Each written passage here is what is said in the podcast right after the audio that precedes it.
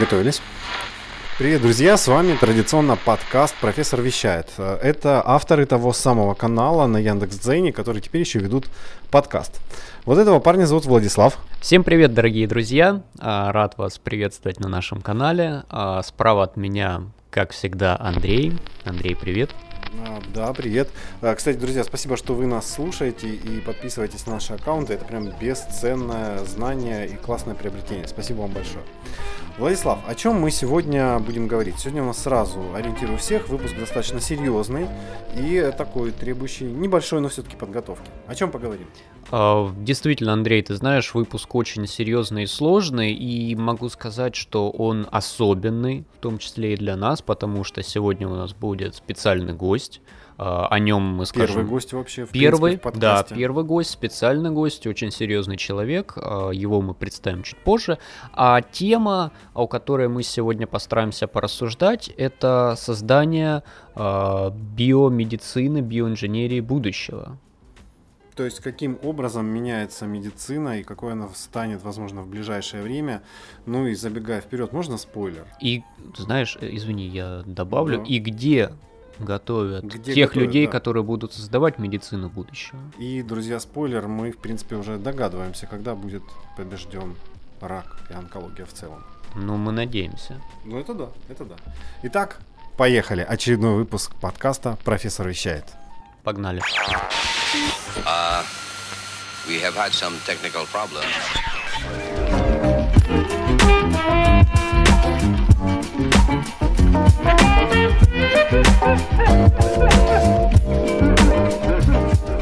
Сегодня наш главный эксперт и человек, с которым мы будем говорить на нашу тему, это доктор химических наук, старший научный сотрудник, Приглашенный профессор университетов Марселя, Тулузы и Лиля, эксперт РАН по направлению физическая химия, директор научно-исследовательского института физической и органической химии Южного федерального университета, проректор по научной и исследовательской деятельности ЮФУ, Метелица Анатолий Викторович. Здравствуйте. Здравствуйте. Ну, а мы, у нас сегодня такая тема необычная. Она, с одной стороны, как бы для нас понятная, с другой стороны, вообще непонятная. Да? вы тот человек, который создаете специалистов, которые во многом, наверное, изменят медицину в будущем. Ну, как? вопрос э, на самом деле, с одной стороны, простой, с другой стороны, э, очень непростой. Простой, потому что мы делаем это на основе тех э, наработок, тех школ, которые сформированы в Южном федеральном университете, университете, в частности, в области химии, в области химии э, медицинских препаратов. Э, и говоря э, о будущем, конечно же, все вопросы с будущим – это непростые вопросы, которые следует рассматривать с различных позиций. Ну, во-первых, что такое Э, будущее, да, с нашей точки зрения. Э, то есть мы привыкли о будущем судить по э, фантастическим романам и так далее. А о медицине нельзя так говорить, потому что медицина будущего, на самом деле, это то, что сделается уже сейчас. Потому что любые препараты, для того, чтобы они, э, ну, так сказать, начали э, функционировать, начали продаваться, э, они должны быть уже сделаны сегодня. Действующее начало этих препаратов, субстанция, должна быть уже готова, и дальше минимум 7-8 лет она будет тестироваться, проводиться клинические испытания, и по существу в будущем э, мы получаем вот те препараты, которые э, на самом деле синтезировали сегодня уже. Поэтому этот вопрос для нас будущее как бы куется в настоящем, и это не просто слова. Но вопрос о подготовке тех людей, которые э, сегодня, сейчас э, создают вот такие препараты. По существу это те люди, которые в будущем, э, ну, собственно, составят основу научной мысли в области медицины, фармацевтики в данном случае. Они мы их обучаем, мы их э, пытаемся подготовить, э, основываясь на самых общих принципах. Э, эти принципы, они связаны с, в целом с развитием науки и включают проектирование, творческий подход и возможность учиться в течение всего периода времени. Потому что, э, опять же, когда мы говорим о будущем, мы при этом подразумеваем, что меняются технологии, меняются технологии исследовательские. Мы не можем сейчас научить ребят э, вот тому, чего, э, собственно говоря, мы не знаем, что еще будет. Да? То есть это то, чему они должны будут научиться сами. И вот самое основное, чему мы должны их научить, учиться. Учиться всему новому не зашоривать э, как бы себе глаза теми знаниями, которые получили, а наоборот открывать их. И вот такой подход, он, собственно говоря, э, объясняет, ну или может объяснить э, принцип подготовки ребят для работы с какими-то и препаратами, и исследованиями в области, в данном случае, медицинской химии. Анатолий Викторович, ну вот говоря о новом, сейчас, э, насколько мы видим, глобальный тренд на развитие генной терапии, так называемой, да, на развитие и на создание тех лекарств, которые производятся с помощью генной инженерии и различных клеточных технологий. Вот буквально несколько дней назад была публикация о том, что американские ученые при помощи генной терапии смогли э, еще пока не излечить, но по крайней мере дать надежду человеку э, на излечение редкой генетической, э, редкого генетического заболевания. То есть у человека отсутствовала возможность разговаривать, улыбаться, а, были ну, некие неврологические припадки. Вот он от этих припадков избавился, и какие-то попытки научиться говорить у человека уже происходят. То есть, э, насколько мы сейчас встроены в этот глобальный тренд и насколько мы можем ему соответствовать? Потому что, насколько я понимаю, а, более 50% рынка это все США. Сингапур, Япония, они там в чуть меньшей э, степени. Ну, конечно, в Америке это все сейчас происходит. Как мы сейчас? Совершенно верно. Э, рынок как бы наших лекарственных препаратов, лекарственных средств, он не перенасыщен нашими разработками. И здесь, ну, как бы много всевозможных объяснений этому факту. Я не хотел бы останавливаться сейчас на этом. Но что касается того, о чем вы говорили, это э, действительно прорывы э, в области э, лечения таких болезней. И, конечно, они вызывают только восхищение. Для нас непосредственно – Э, эта область не актуальна по той простой причине, что тут нужна специальная подготовка и наличие бэкграунда, с одной стороны, с другой стороны, собственно говоря, э, медицинской э, техники, медицинских технологий, что ли, то есть наличие, собственно говоря, больницы какой-то, да, условно назовем, госпиталя, в котором бы Э, лечились больные, и мы могли, э, соответственно, какие-то э, корректировки делать. У нас этого, к сожалению, ничего нет, но говоря, вот опять же, о подготовке специалистов, мы смотрим на этот вопрос все-таки шире.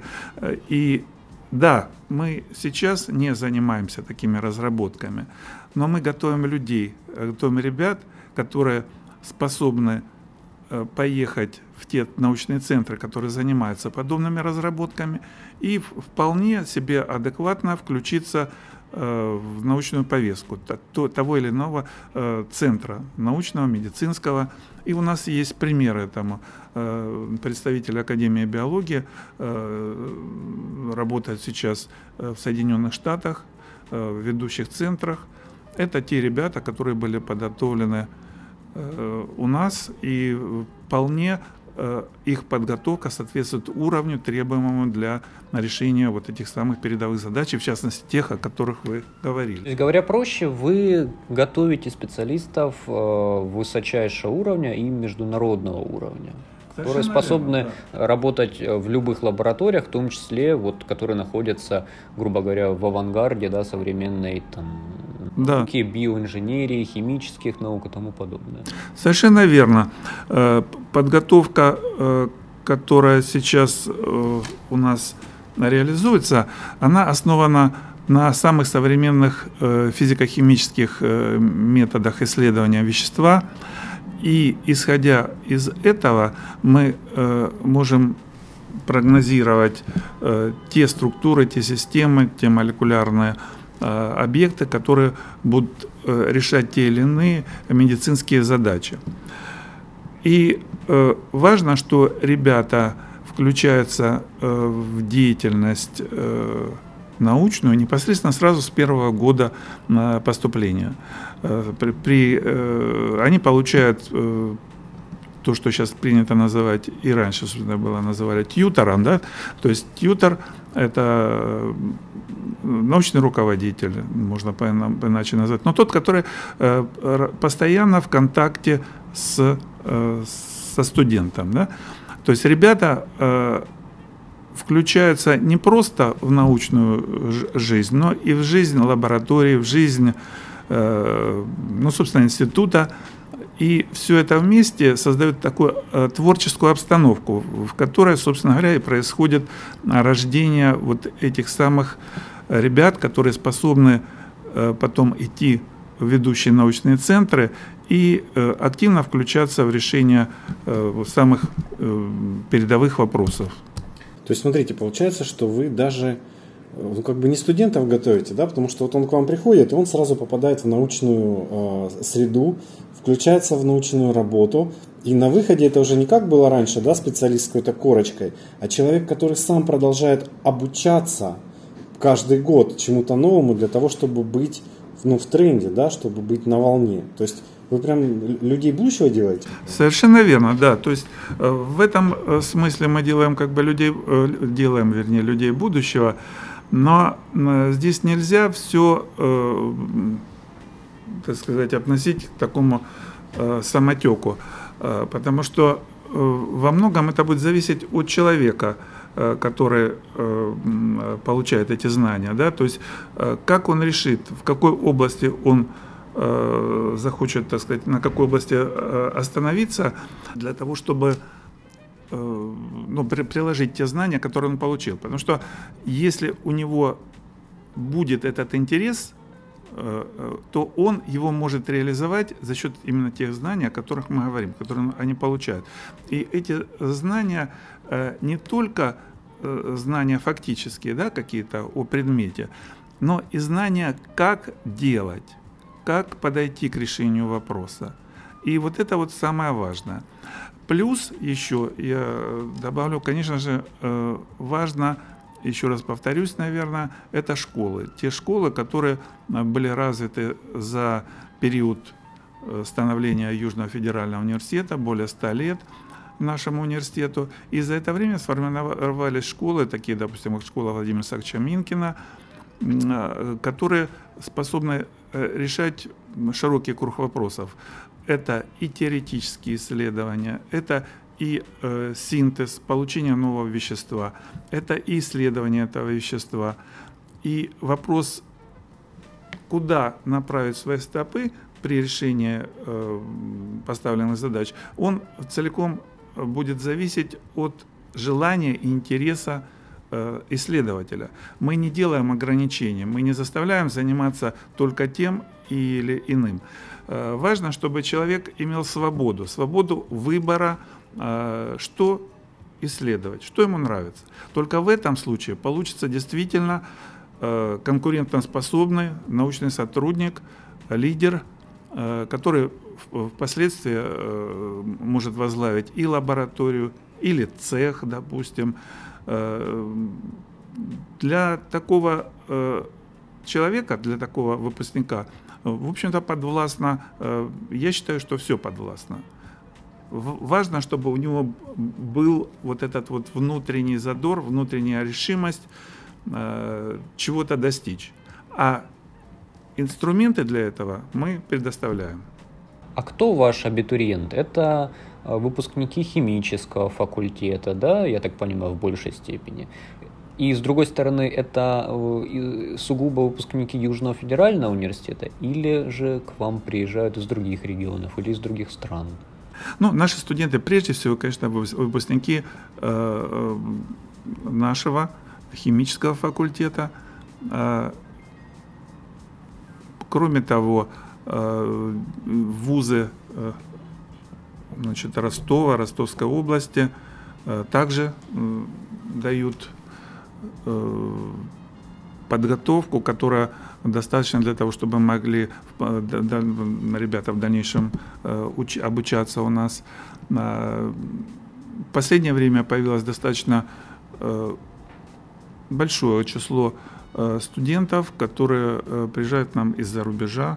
Это Сирия, Иран, а, которые, надо сказать, успешно обучаются. Они заканчивают и магистратуру, дальше продолжают обучение в аспирантуре, заканчивают, защищаются.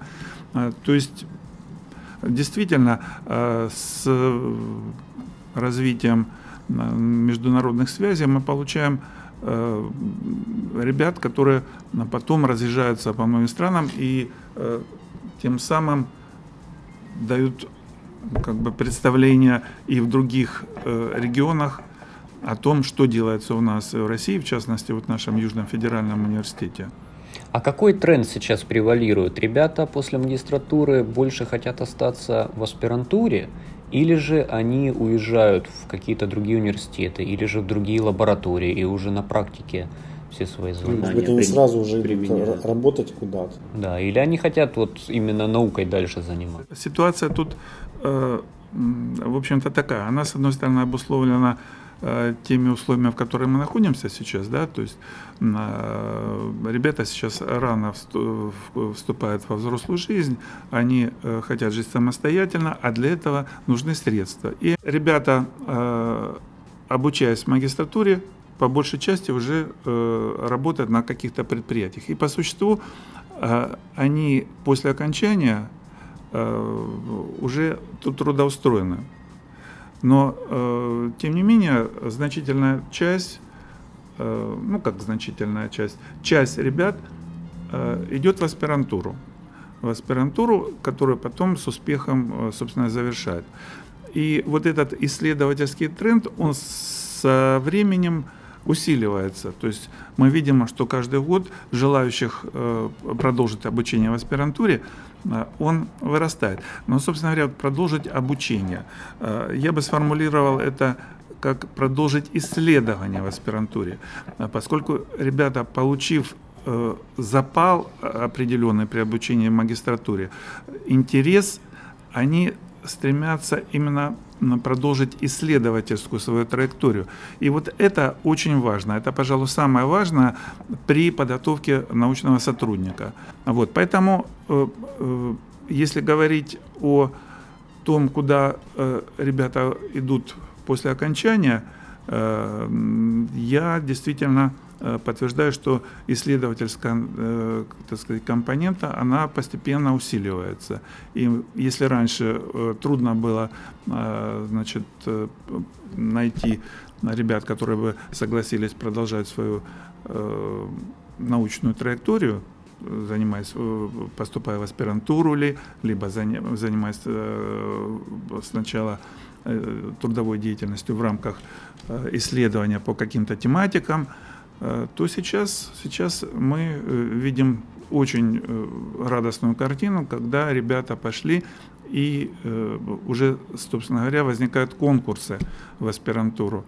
Для, для многих, ну не для многих, для ряда наших университетских специальностей это как бы не проблема, особенно взять юриспруденцию, экономику. Для естественно-научного направления, в частности химического, это уже, в общем-то, хорошие, хорошие признаки того, что э, ну, как бы в целом ситуация у нас в стране, она способствует, способствует развитию э, и науки, и подготовки научных кадров. А имеют ли ваши магистранты и аспиранты возможность какой-то грантовой поддержки? Несомненно, э, значит, э, тут разные варианты есть. Самый э, первый простой вариант – Э, по существу э, многие из наших э, научных сотрудников имеют свои гранты. И они, начиная уже сразу с, э, э, с момента поступления ребят к нам в магистратуру, включают их в те или иные гранты. Это один вариант. Другой вариант – это когда э, благодаря тому, что у нас в стране э, развита система грантовой поддержки молодых научных сотрудников, могут сами э, получить гранты, либо стипендии, президентские стипендии. И это, поверьте, достаточно неплохой, финан, фин, неплохая финансовая поддержка, которой ребята действительно пользуются. Естественно, чем более квалифицированнее становится Э, наш студент, тем больше вероятность того, что он получит такой грант. Особенно э, на стадии уже э, аспирантуры, когда э, человек поступает потом в аспирантуру, он получает неплохие гранты. Э, раньше это были гранты Российского фонда фундаментальных исследований. Сейчас это Российский научный фонд. И э, финансовая сторона э, сейчас до такой степени проработана, что зачастую ребята прекращают заниматься той трудовой деятельностью, которая у них была до поступления, и э, полностью концентрируются на решении каких-то научных задач, получая необходимые средства за счет участия в грантах. А вот скажите, у меня такой вопрос. Я ничего этом не понимаю. Да? Но вы говорили, что есть исследования, разработка и потом создание, допустим, нового вещества. А в реальной жизни сколько это занимает времени? Вот я понимаю, что они могут быть разные, да, но вот все-таки хотя бы какое-то примерное представление от идеи до какого-то воплощения. Сколько может пройти времени? А, ну, давайте так, что понимать под воплощением? А, мы, мы, уже, мы уже говорили, что а, можно в результате исследования получить некую субстанцию, которая по признакам ну, выполняет какие-то функции, допустим, лечебные той или иной болезни, да? И в, другой момент, это когда вот с, с, начиная с получения этой субстанции, мы выводим ее на уровень э, фармпрепарата. Да, давайте вот поговорим от уровня задумки до получения. Э, э, достаточно как бы э, непростой. В отдельных случаях это может занимать и 2-3 года, а в других случаях это может быть десятилетия. Еще раз обращаюсь к тому, что я говорил о научных школах. Именно научные школы позволяют быстро решать те или иные проблемы. То есть если ставится задача, которая э, эта научная школа занимается уже в течение десятилетий, то ее можно решить гораздо быстрее, 2-3 года, благодаря тем наработкам, которые, которые уже есть. Не обязательно эти наработки должны быть непосредственно связаны с медициной, потому что э, получение препаратов – это э, тонкий органический синтез. В свое время э, были такие дебаты, что такое органическая химия, наука или искусство. Потому что очень трудно прогнозировать то, каким образом пойдет реакция. Это в качестве примера можно привести двух хозяек. У одной хозяйки борщ получается очень вкусный, а в другой из тех же самых компонентов э, получается, ну, мягко говоря, не очень вкусный. То же самое здесь. Э, у одного сотрудника может получаться все достаточно быстро, а у другого нет.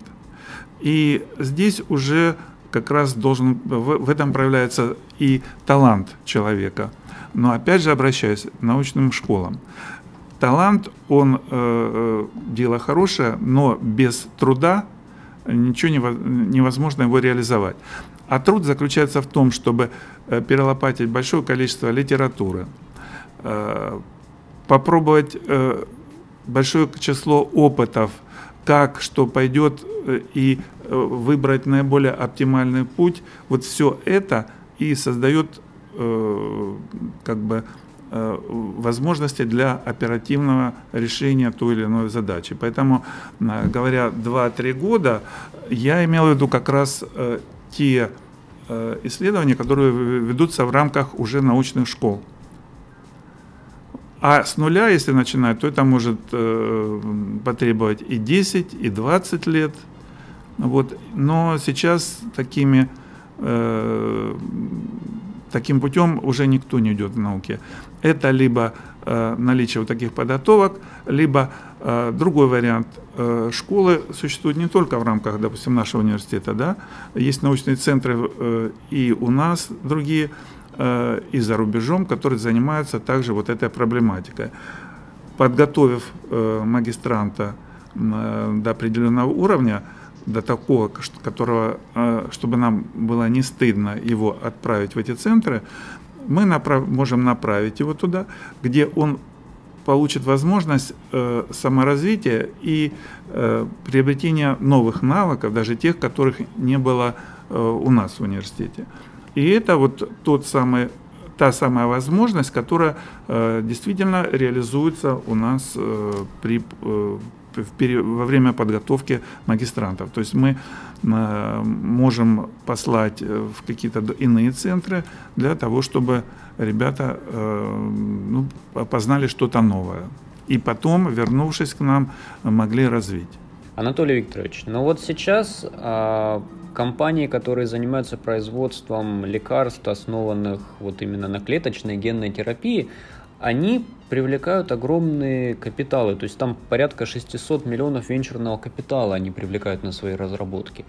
Но мы в то же время понимаем, что производство этих э, лекарств, оно крайне дорого. То есть я где-то читал, что оно может стоить по 200 тысяч долларов э, за курс. То есть понятно, что сейчас ни о какой демократизации да, и о широком потребительском рынке речи не идет. Но а, вообще, возможно, существует какое-то лобби, которое а, поддерживает анти, антибиотики там или что-нибудь такое, да, то есть более такие а, иные, скажем так, да, а, направления в лечении. То есть насколько, как вы считаете, когда а, новые технологии, в том числе вот э, клеточная генная терапия, сможет стать более доступной для обычного потребителя? Ну, собственно говоря, э, есть, наверное, никакого секрета нет. А, именно развитие технологий, вы, э, собственно, сами ответили на вопрос, чем лучше будет развиваться технология, тем дешевле будут становиться лекарства. Что касается вот тех вопросов, которые связаны там, с маркетинговой политикой, э, они, несомненно, присутствуют, но как бы обсуждать их бессмысленно. Э, это это то, что как бы нам не подвластно. Конечно, нам хотелось бы, чтобы а, эти препараты э, на самом деле выдавались просто бесплатно, лечили и наших деток, и взрослых, потому что понятно, что обычному человеку ну, невозможно найти средства для лечения вот таких вот болезней э, с помощью вот этих препаратов, новых, хороших. Вот. Э, и здесь э, как бы пути, э, с помощью которых э, должны решаться эти вопросы, они, мне кажется, связаны с развитием науки у нас в России непосредственно. Для того, чтобы наша фармацевтика, которая, к сожалению, сейчас ну, очень сильно отстает от зарубежных компаний, могла встать на ноги и могла бы решать э, вот эти вопросы, о которых вы говорите. И не только эти, и более простые, потому что э, порой мы вынуждены э, приобретать даже простые лекарства, которые раньше мы покупали за копейки, сейчас это десятки, сотни рублей. Это результат как раз еще не развитой нашей фармацевтической промышленности, мне кажется. Хотя Россия у нас сейчас оказывает э, существенную поддержку в области фарма фармацевтических изделий. Вот. Не далее, как э, вчера вышло объявление, что Министерство промышленности и торговли проводит конкурс на предоставление грантов для получения препаратов Э, причем не просто получение фармсубстанции, но уже э, э, результирующих препаратов для решения онколо лечения онкологических заболеваний, заболеваний сердца, аритмии и многих других, там где-то 13 направлений было. Стоимость одного гранта такого несколько сотен миллионов. То есть это серьезный подход, который э, требует и э, определенной решимости со стороны государства для того, чтобы мы делали свою собственную фармацевтику, и что потом это вернется к нам в виде недорогих лекарств для лечения самых серьезных заболеваний. У меня вопрос такой очень э, потребительский. А мы, человечество, рано или поздно победим онкологические заболевания? Как вы считаете? Я как э, человек, который Э, ну, обычный человек, который э, боится и врачей, и, и медицину э, в целом, то есть старается меньше обращаться по возможности, что на самом деле неправильно. неправильно. Вот. Я считаю, что чем дальше мы будем развиваться, тем больше вопросов, больше проблем будет. То есть сейчас мы решаем проблему онкологии. Но э, я думаю, что э, вопросы более глубоки. То есть э, под тем, что мы называем онкологическими заболеваниями, может находиться следующий пласт, который мы сейчас даже не способны каким-то образом его идентифицировать, назвать, но решив те задачи, Э, которая э, связана вот с этим пластом, мы можем решить и проблемы уже онкологии. То есть э, чем глубже мы проникаем в познание человека, ведь проблема в чем? Мне кажется, что мы на самом деле, несмотря на то, что мы летаем в космос, садимся на Луну, на Марс, мы по существу очень мало знаем самого, самих себя. И если бы была возможность Э, скажем так, прогнозировать развитие э, либо заболевания, либо э, просто развитие организма на какой-то период, то тогда мы по существу могли бы победить все болезни, зная, как функционирует организм в полной мере. Это можно было с помощью генной или инженерии, других каких-то методов. Это все было бы решаемо. Но мне кажется, что проблема будет оставаться до тех пор, пока мы полностью не познаем, ну или максимально полно не познаем самих себя.